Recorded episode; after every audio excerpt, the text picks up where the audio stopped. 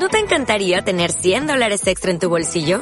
Haz que un experto bilingüe de TurboTax declare tus impuestos para el 31 de marzo y obtén 100 dólares de vuelta al instante. Porque no importa cuáles hayan sido tus logros del año pasado, TurboTax hace que cuenten. Obtén 100 dólares de vuelta y tus impuestos con 100% de precisión. Solo con Intuit TurboTax. Debes declarar para el 31 de marzo. Crédito solo aplicable al costo de la presentación federal con TurboTax Full Service. Oferta sujeta a cambios o cancelación en cualquier momento.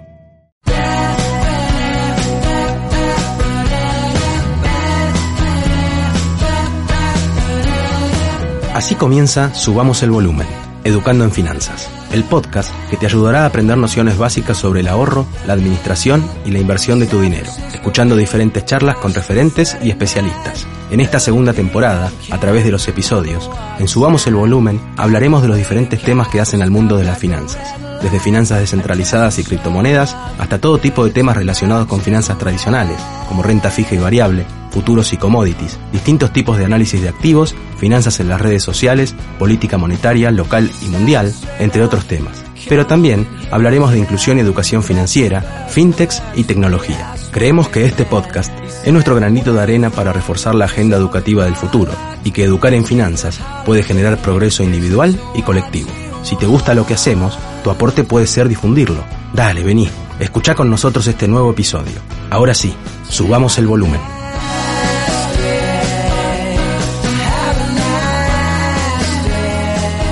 Hola a todos. Aún no sabemos qué número de episodios será este, pero hace un tiempo que quiero presentar el caso de un argentino que dedicándose a las finanzas ha decidido, ya veremos si de forma temporal o definitiva, hacer carrera en el exterior. Nuestra invitada de hoy es Milagro Sacone, economista por la Universidad de Buenos Aires, magíster en finanzas en la Universidad Torcuato de Itele, con estudios posteriores en banca y finanzas en la Universidad de San Galen en Suiza. No quiero aburrirlos describiendo la cronología de su carrera profesional y cómo llegó hasta su trabajo actual. En una empresa con sede en Holanda, aunque Milagros vive y trabaja en París. Si me estoy equivocando, ella me va a saber corregir. En todo caso, esta charla, en esta charla iremos conociendo un poco más ese camino en palabras de ella. Bueno, Milagros, ante todo agradecerte que te tomes estos minutos para hablar con Subamos el Volumen. Y vamos por el principio. ¿Por qué estudiaste economía? ¿Y en qué momento o por qué te fuiste para el lado de las finanzas? Bueno, antes que nada, gracias Juan por, por el espacio. Eh, siempre es lindo charlar más con un argentino, ¿no? Eh, pero bueno, yendo al grano a tu, a tu pregunta, eh, la verdad es que siempre supe, digamos, que quería estudiar eh, economía. Eh, no siempre supe que quería estudiar finanzas después, pero la verdad es que me, me apasionaba, me gusta mucho la matemática y me apasionaba el nexo de la matemática con, con la vida real y creo que la economía, digamos, en, en, todos sus aspectos engloba todo eso que, que, a mí me gusta y uno puede ver, digamos, materializado un poco eh, todo en cada aspecto de la vida y eso es lo que más me gusta, digamos.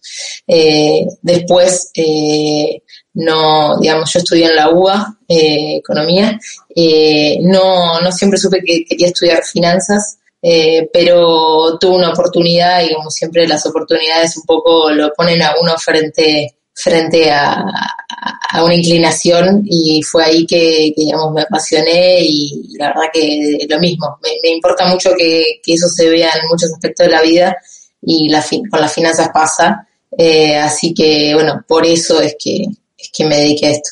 Claro, yo o sea, es que en realidad eh, todavía no, no, quiero hablar de finanzas, sino que eh, siempre en Twitter sobre todo trato de, de, de puntualizar lo importante de estudiar. Hoy en día eh, existen las carreras cortas, cursos, esto, lo otro, y, y yo, que por ahí soy un, poco más grande que vos, y siempre digo lo importante de estudiar, lo importante de formarse, lo importante de ir a hacer una carrera de grado, aunque sea, aún con el esfuerzo que puede significar. Eh, yo, por ejemplo, eh, sé que no sos porteña, pero estudiaste en la UBA, lo hiciste bien. Capital, ¿cómo lo hiciste? Bueno, eh, estoy completamente de acuerdo con lo que decís. Eh, creo que estudiar es clave. Soy muy partidaria de formarse siempre, to en todas las edades. Yo la carrera la hice viajando, soy de Campana, que es provincia de Buenos Aires, 80 kilómetros de la capital federal.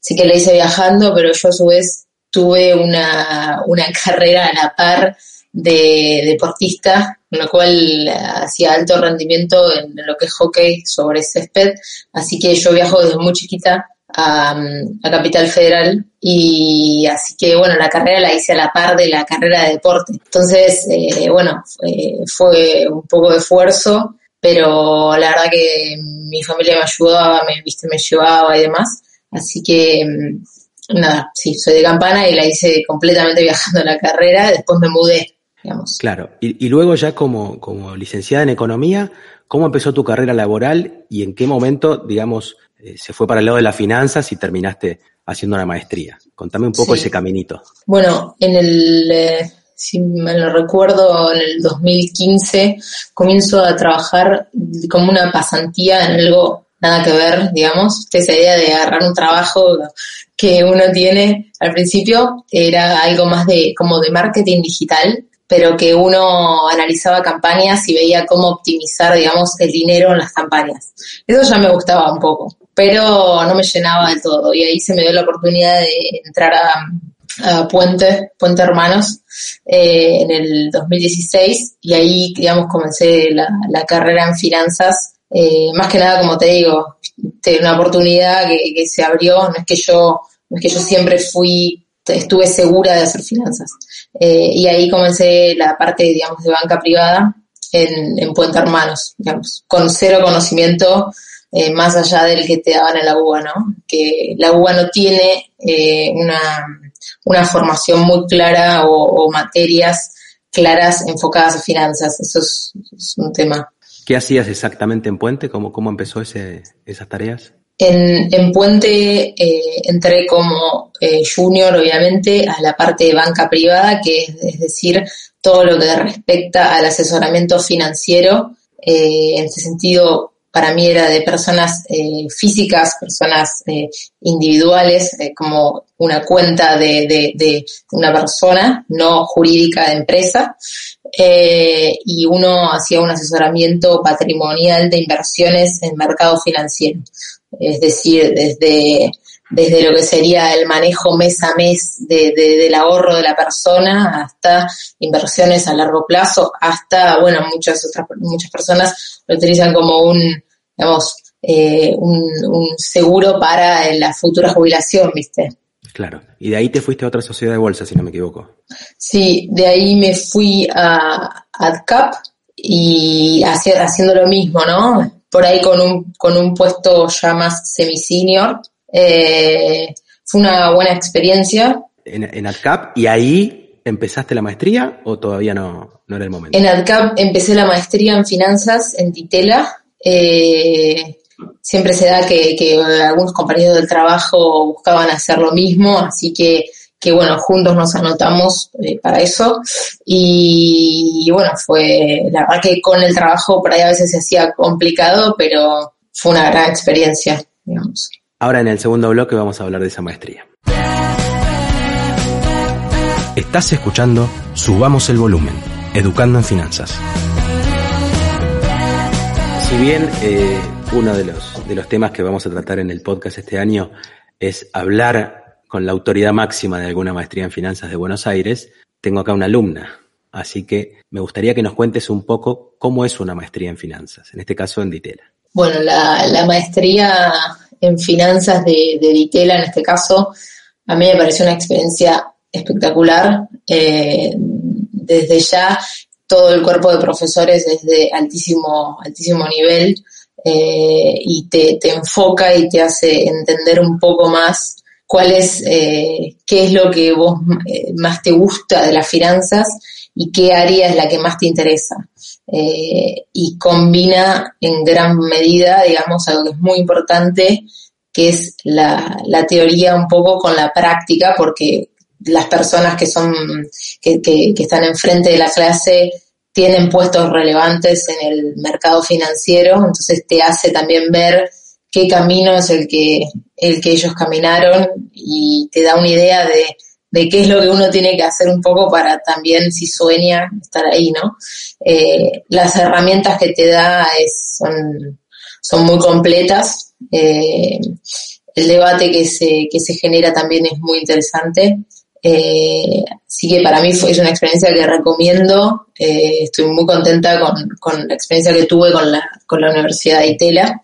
Eh, así que, bueno, 100% recomiendo esa experiencia. Claro, y además yo siempre, este, cuando escucho críticas a esto de estudiar o de formarse, incluso cuando se trata de ya de, estudios de posgrado, más allá de que me parece que no, no, no se discute la calidad de, de, de, los profesores ¿no? y de los contenidos en una maestría de primer nivel como es la de Ditela en Argentina, una cosa que yo siempre digo es que más allá de la habilidad que pueda tener uno para formarse, incluso y para simplificarlo, googleando, hay una cosa que la maestría te da y no te la da un Google, por ejemplo, que es el networking. Supongo que habrás conocido muchísima gente de la cual aprendiste, además de los profesores. Sí, sí, es así. Eh, la, la realidad es que que se genera, primero creo que la maestría también, porque muchos también seguramente eh, ya, lo, vas a nombrar o lo has nombrado en otros capítulos, pero muchos también comparan un poco la,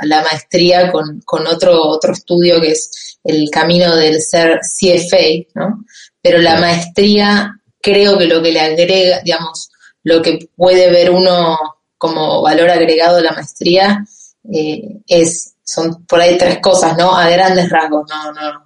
Obviamente que tiene muchos más, pero creo que es el cuerpo de profesores y el, contacto, digamos, directo que tenés con ellos, la, el networking que, que uno puede hacer con compañeros, profesores y después generalmente seguramente te haces a muchos amigos y después es que tenés una estructura a la cual vos te seguís eh, y te lleva, eh, digamos, la maestría te lleva un poco a caminar eh, en cierta medida de algo más estructurado, ¿no? Donde si vos no, no, no, no digamos, no, no te, no te, no podés eh, estudiar solo, digamos, es algo que, que, es un camino más, más dinámico.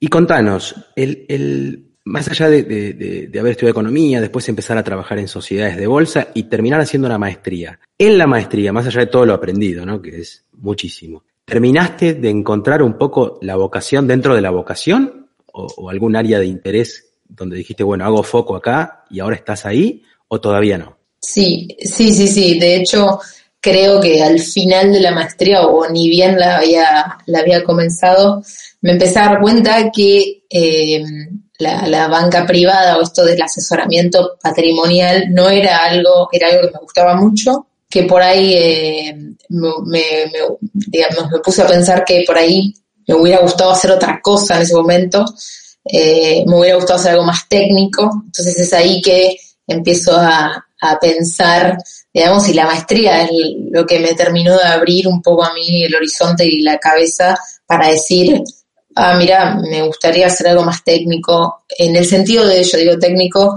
en el sentido de eh, por ahí algo más numérico, matemático, en el sentido de no estar siendo más consultor patrimonial de otra persona, ¿no? Sino estar más del otro lado, no tanto del lado del, de lo que se llama en finanzas el front, sino más del lado analítico, ¿no? Eh, eso es lo que me pasó a mí. ¿Y ahí cuando terminaste la maestría emigraste o, todavía seguiste en Argentina un poco más? A ver, yo me, me fui en el, en el 2000, 2019 a Suiza, si mal no recuerdo. Estamos en, sí, 2019 y ahí me faltaban a mí cuatro materias. La tesis ya la había entregado. Entonces, eh, las cuatro materias las hice en Suiza y ya mi idea ahí era encontrar la solución a darle un giro a mi, a mi carrera, no, no, hacer más, no quería hacer más, eh, digamos, eh, lo que es asesoramiento patrimonial y buscaba más algo más técnico. Entonces, todas las materias que yo hice en Suiza fueron enfocadas a, eh, enfocadas a mi objetivo de cambiar. Y elegí todo lo que tenía que ver con programación, todo lo que era más quant, eh, es decir, más estadístico, ¿no? Con, con foco más en eso.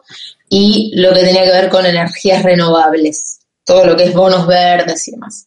Mi tesis también fue abocada a eso. Me digo que tuvo una estrategia ahí, ¿no? Claro. Y entonces te fuiste a San Galen me fui a San Galen. No, me fui a San Galen, hice las materias. San Galen te exigía hacer muchos más créditos de los que me faltaban a mí, así que tuve que hacer todo, no me quedó otra. Viste que uno piensa, uy, estoy en Suiza, si no llego a hacer todo lo que me piden acá, estoy out, porque no, no, no, no se puede para el otro lado. Y bueno, hice, hice todas las materias que me pedían, por suerte al final las, las aprobé. Eh, hice mucho networking ahí y bueno, me enfoqué mucho en buscar el siguiente paso, digamos. ¿Y cómo, cómo fue ese siguiente paso? ¿Qué pasó ahí? Bueno, eh, a ver, en el 2019 yo estaba, estaba trabajando en portfolio. La verdad que portfolio me apoyó un montón en, irme ¿no? a estudiar afuera, a formar, que eso también está bueno de, nombrar y destacar porque no, digamos, portfolio personal, que es una sociedad de bolsa argentina, la verdad que me apoyó en esto de seguir formándote y sabiendo que iba a ir a una universidad como San Galen. Entonces, yo 100% agradecida a ellos. Eh, pero bueno, cuando me fui, un poco que me abrió la cabeza el hecho de, nada, de, encontrar eso que más me, apasionaba y me hacía feliz y de ver el mundo que, que, bueno, tenía el mundo ahí, viste, estaba en Suiza, no sé. Entonces, bueno, me, me, como que me, me, me pregunté, ¿habría alguna posibilidad? Y me puse a buscar para mirar, porque estás todo el tiempo en contacto ahí. Y, y bueno, eh, a mí se me dio una oportunidad eh, después de, buscar durante un mes, a fin de, este, de, estos estudios que había hecho, en una, en una, en, un broker que, que, es una sociedad de bolsa, es lo que podría llegar a llamarse una sociedad de bolsa, lo que se llama en Argentina, pero distinto, ¿no? Eh, y en una mesa de derivados. Entonces, ahí ya estaba digamos, un poco contenta de haber dado un giro y de haber de saltar desde el asesoramiento patrimonial a lo que sería una mesa no individual, sino institucional, sobre un producto que, que son los derivados, que son, son un producto más bien técnico para operar, ¿no? Entonces ahí digo, bueno, qué buena oportunidad. Y bueno, la, la tomé, digamos. Estás escuchando Subamos el Volumen, Educando en Finanzas. Nombraste a los derivados, si bien no es tema de este episodio, pero para ponerlo en contexto de, seguir hablando de tu carrera, ¿podés contarnos en un minuto qué son los derivados, para el que no lo sabe? Bueno, sí, eh, los derivados, a ver, en simples palabras. Eh, o con un ejemplo, lo que Son productos, productos financieros que, que dependen, a ver, eh, están basados en un activo subyacente. Me es difícil, digamos, de, explicarlo en simples palabras, eh, es un tema mejor para mí, pero, por ejemplo, vos podés comprar un derivado, digamos, sobre un índice, por ejemplo, el índice de acciones americanas, ¿no? Eh, el Standard Poor's. Entonces, vos podés comprar ese derivado, que son contratos que se negocian en el mercado financiero. Eh, tenés distintos tipos de derivados, como por ejemplo los swaps, las opciones, los futuros. Si decimos por ahí los futuros, puede ser que vos comprás un futuro eh, hoy eh, sobre el, índice Standard Poor's a un cierto valor hoy, pero en el futuro, digamos. Claro, con un cierto vencimiento. Sí, exacto. Bueno, y entonces ahora sí, para entrar un poquito en, digamos, en esto de, estar trabajando en el exterior, siendo argentino, habiendo de estudiar y, terminaste quedándote. Y contanos un poco, porque me interesa muchísimo. Primero vamos a lo, a lo más, este, no, no poco importante, pero eh, por ahí más importante lo que te voy a preguntar después. ¿Te metiste, te gustó, te, te gustó todo este tema de los bonos verdes, por ejemplo? Y, eh, si no me equivoco, estás trabajando en una empresa que se llama SHB Energy. Sí. Contanos un poco de qué va ese trabajo, de qué va esa empresa, a qué se dedica, en qué rubro está dentro de, todo el amplio mundo de las finanzas. En la empresa SHB, Energy eh, es parte del grupo, ¿no? SHB. La empresa SHB Energy lo que hace es vender eh, gas licuado, ¿no? Ponerle garrafas y demás. Eh, dentro de esa empresa, ¿no? Hay 15 empresas en distintos países, dependiendo, que comercializan distintos productos energéticos en esos países. Mi, mi empresa, que es parte del grupo, ¿no? Lo que hace es, es la, digamos, la pata consultora de eh, estas 15 empresas en cuanto al riesgo financiero. Entonces lo que hacemos nosotros es cubrir el, riesgo financiero con productos derivados porque entendemos que el costo de todas las unidades de negocio, de las 15 unidades de negocio, está, eh, se puede, digamos, eh, este, hacer más estable con un producto financiero. Es decir, vos podés cubrir el riesgo de precio del costo de todas las unidades de negocio. Entonces operamos estos eh, derivados de energía en el mercado financiero. Estás en un grupo de trabajo, este, digamos, eh, multicultural, eh, sos la única latina, ¿Cómo, ¿Cómo, se compone un poco todo ese mundo? Es un ambiente, digamos, eh, multicultural, podría decirte. Yo trabajo en Francia, así que la mayoría te diría que son franceses en, esta, en la oficina, pero el grupo, el equipo se divide entre Viena, París y Singapur, con lo cual en Singapur, digamos, eh, tenés eh, más diversidad cultural, así que las conversaciones son en inglés, digamos, pero eh, en Francia, digamos, el, equipo se compone más que nada por franceses y las conversaciones sociales más que nada son en francés. Y contame, ¿qué fue lo que más te costó o, lo que encontraste más desafiante a la hora de adaptarte, ¿no? A, trabajar en una multi, en otro país, con otro idioma, con otra cultura, nada que ver con la nuestra. ¿Cuáles fueron las, las cositas que te fueron pasando, digamos? Digamos, sí, el, el primero, el ritmo de trabajo es distinto. Las personas también funcionan distinto, en, digamos, por lo menos en mi experiencia, en cuanto a sus tareas, a sus responsabilidades, sus derechos, sus obligaciones. Yo particularmente siento que eh, el argentino o trabajar en Argentina, eh, digamos, para mí está igual de bueno que acá. Eh, yo considero que el argentino está súper capacitado. Después lo que yo me encontré, principalmente yo cuando llegué no hablaba, lo que más me, lo que más me costó y me sigue costando es el idioma, eh, principalmente porque yo cuando llegué lo único que sabía decir es merci, eh, bonjour y se está. y ahora entiendo, pero bueno, me cuesta un poco hablar y demás. Eso fue lo primero. Después, por ahí todo lo que es eh, el tema de contratos es muy distinto, el tema de contrato laboral, tenés muchas más variantes de contratos y así tenés muchos más muchos derechos o no. Eh, entonces me, me, me, costó esa parte, ¿no? De entender eh, cómo hacer para conseguir tal o cual contrato, qué derechos tenía y eso, más que nada. Y después, a nivel, digamos, profesional ya, ¿no? De las tareas que, que, que te asignaron, esto y lo otro, como decías, supongo que lo vas a, de alguna manera lo vas a reconfirmar, ¿sentías que tenías la capacidad, digamos, estabas bien preparada? Sí, sí, sí, sí. En ese sentido, yo creo que por ahí también hay mucho tabú en cuanto a la formación afuera en Argentina, pero por ejemplo, eh, a mí con, con, la formación de la ditela, la verdad es que estaba a la altura y de hecho uno siento que por haber vivido en Argentina y por haber trabajado en un mercado que durante los años que yo trabajé fue bastante volátil. Me parece que realmente uno eh, tiene herramientas y tiene, tiene como esa experiencia que afuera quizás ellos no están acostumbrados. De hecho, si vos decís, viste, inflación 30%, eh, no lo pueden creer. Eh, me, me, parece que el argentino, al tener muchas más tareas a cargo, te diría que está igual o en, en algunas tareas un poco más. Claro.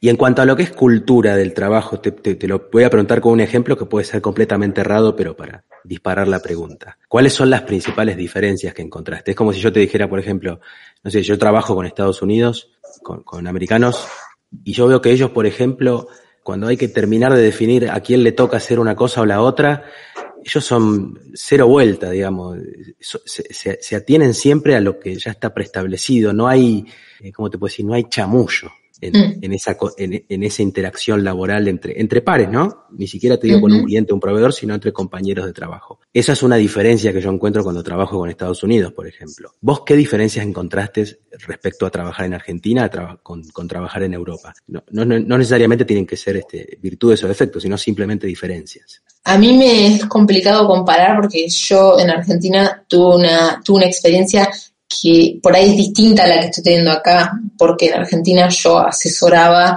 y por ahí dependía mucho del cliente y acá por ahí estoy en una posición más técnica, entonces me es distinto, me es difícil comparar. Yo lo que veo es, lo que vos decís también, la gente se, se digamos, se, se adapta a lo que está preestablecido, las tareas están muy divididas, muy divididas. De hecho, yo me sí, muy divididas. Yo me sorprendo porque eh, me sorprendí la primera vez, mi primer gran shock fue cuando entré a la, mi primera experiencia acá, que eh, había, había, la empresa se llamaba, se llama GFI, es un broker, está en Nueva York, digamos, la casa matriz, y lo que me sorprendió mucho es que había una mesa para cada producto. No te digo cada producto, te digo cada producto y subproducto. Por ejemplo, mi mesa era de equity derivatives. La de al lado era de eh, futuros, ¿no? La de al lado era de inflación, pero inflación sobre ciertos bonos, no todos. Después tenía, entonces vos decís, wow, Claro. No, no, digamos, eh, la persona que opera futuros por ahí no sabe operar derivados de opciones, digamos, opciones. Claro, Entonces decís, wow, eso en Argentina, digamos, uno conoce de todos los productos. Claro, también supongo que esto que contás tiene que en, en, el hecho de que pueda ser tan segmentado cada trabajo tiene que ver en, el hecho del tamaño del mercado que hay, ¿no? Sí, sí, eh, está claro que es de las que vos hablas es porque hay muchos clientes. Claro, está claro. Todos en la misma mesa. Estás escuchando Subamos el Volumen, Educando en Finanzas. Bueno, Milagros, vamos a, empezar este último bloque preguntándote cómo ves el mercado eh, actualmente allá en cuanto al, me, refiero al mercado, eh, digamos, académico, qué es lo que, cuáles son las, las habilidades, los skills que se empiezan a a, pedir actualmente y los que vos ves para el futuro dentro del área de finanzas, por supuesto? Eh, bueno, eso es un tema súper interesante eh, porque uno cuando se pone a buscar quizás alguna oportunidad fuera ve cómo cambió el mercado desde cuando uno arrancó su carrera de grado a ahora, ¿no? Eso es lo que me pasó a mí. Eh, en cuanto a lo que es el enfoque financiero, yo lo que, lo que noté cuando, cuando me puse a, buscar o hacer mi research sobre lo que yo quería hacer, eh, hay dos cosas, ¿no? Eh, todo lo que es, todo lo que es quant y, mesa, ¿no? mesa institucional, está mucho más abocado, por lo menos acá, en lo que es ingenieros financieros, es decir, tenés que saber programar para entrar a una mesa. Eh, eh, te diría que es requisito y de hecho eh, contratan programadores con enfoque financiero para la mesa, ¿no? Ya no hay, ya, ya se, escucha mucho, ¿no? El tema de, de, de, que todo pase por la programación en las mesas y ya está pasando porque las búsquedas son 100% en ingenieros financieros, ¿no? Eso hay mucho. Y después todo lo que es el mercado mm, el mercado de energías renovables. Creo que todos los bancos están hablando y, están, están muy interesados en, gente formada en eso, de todo lo que sea eh, energía verde, bonos verdes, finanzas verdes, finanzas de impacto, todo eso está muy ligado. Eh, después, eh, obviamente, el, el CFA, para entrar en un, en un asset manager o, siempre se ve mucho el CFA como valioso y te diría que, que eso es, es, interesante porque uno lo puede obtener desde cualquier país, ¿no? Eh, eso es lo que yo veo. Y otra cosa muy importante es que obviamente no hay eh, una, una diferencia en considerar un, puesto para una mujer o para un, para un hombre. O sea, veo muy equiparado eso. 100% depende de, de tus skills, ¿no? O sea que ya el tema de género ya no es un problema. no, yo no, la verdad que gracias a Dios, digo, veo que, que, que, es algo, es un mercado muy equitativo, aunque es un mercado muy competitivo, eh, porque hay muchas, digamos, la gente, las universidades que hay, por lo menos acá en, en París, son muy, muy buenas en finanzas. Si vos las, las buscás, están en, de dentro de las primeras tres, cuatro en máster en finanzas, así que la competencia en cuanto a los puestos es altísima, altísima. Eh, uno puede estar mandando tres meses, viste, currículum que nada, eh, pero, pero la verdad es que veo que está muy enfocado en los skills que uno tiene eh, y lo que más veo es programación, digamos. Eh, te diría que es tan importante como el título. Y contame, ¿todavía eh, no lo sabes o tenés muy en claro cuál es el, el, camino profesional que querés seguir o, o todavía estás viendo ahí qué te gusta, qué no te gusta? No, la verdad es que hoy por hoy te diría que estoy bastante segura del, digamos, del camino. Uno nunca sabe, obviamente, pero estoy muy contenta con, con lo que estoy haciendo en, en la empresa, digamos, eh, todo lo que es eh, derivados enfocados en el lado del buy side, digamos, por, para cubrir un negocio real me interesa mucho. Eh, en la estructuración de, estos tipos de productos también, porque trabajo, eh, digamos, soy parte de la mesa de, la empresa, así que estoy muy interesada en eso y me gustaría, por ejemplo, formarme y rendir algún que otro examen de estos tipos CFA, pero más del lado de riesgos, hay uno que se llama FRM, que es el que yo quiero rendir. Eh, y bueno, irme más por ese lado, ¿no? Energía, eh, derivados, eh, riesgo, me gusta. En lo posible dentro de, finanzas verdes, digamos. La, digamos, los, productos que, que, comercializa la empresa, hay productos más verdes tipo bio, pero hoy por hoy tienen, digamos, tienen composición de, de, lo que es carbón en, Obviamente porque no está 100% la, la transición energética, pero el objetivo es que esto, digamos, evolucione y que, bueno, para el 2050 haya más verde, ¿no? Que, que otra cosa que es lo más importante para todos. Y vos que, que estás en el tema, ¿no?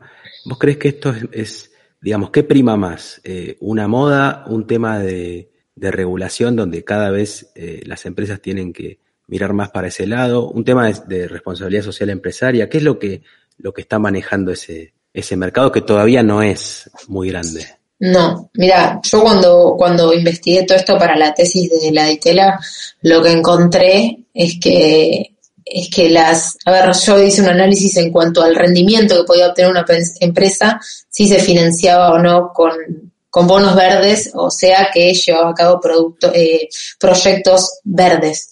Eh, y lo que se veía mucho es que hoy en cuanto a el rendimiento del capital, eh, hacer una inversión verde a corto plazo no tenía mucho, mucho rendimiento, e-, era lo que yo había visto, eh, pero que, y que tampoco había mucha regulación, que es lo que dice, que, que es lo que dicen hoy y lo que se comenta en el mercado, que no hay mucha regulación que esté eh, apoyando ¿no? y, que, y que dé incentivos económicos un poco a, esta transición. Es un poco lo que falta. Obviamente el, mercado creo que está, digamos, es el futuro para mí. Eh, creo que lo que falta un poco es esos incentivos para que no quede solamente en la imagen de la empresa siendo verde eh, porque una vez que lo cumple, ¿cuál es el, cuál es el siguiente paso? Si ya lo cumplió, ¿no? Tiene que... Claro. Bueno, para terminar, este, bueno, agradecerte mucho por este rato conversando. Insisto, eh, me parece que tu ejemplo es uno de muchos, pero bueno, lo quería traer a un episodio para de alguna manera demostrar que estudiar, eh, hablando en criollo, carpa, siempre garpa, este, y seguir formándose. Aún a veces cuando digamos, el incentivo no sea solamente laboral, sino el mero hecho de, aprender, de formarse y de volverse de alguna manera especialista en ciertos temas. Así que Milagros, mil gracias por tu tiempo y bueno, espero verte por Buenos Aires algún día. Sí, bueno, mil gracias a vos, Juan. La verdad, gracias. Nos vemos pronto. Nos vemos. Hasta acá, subamos el volumen. Educando en Finanzas. Podés encontrarnos en Spotify, iTunes, iBooks y YouTube.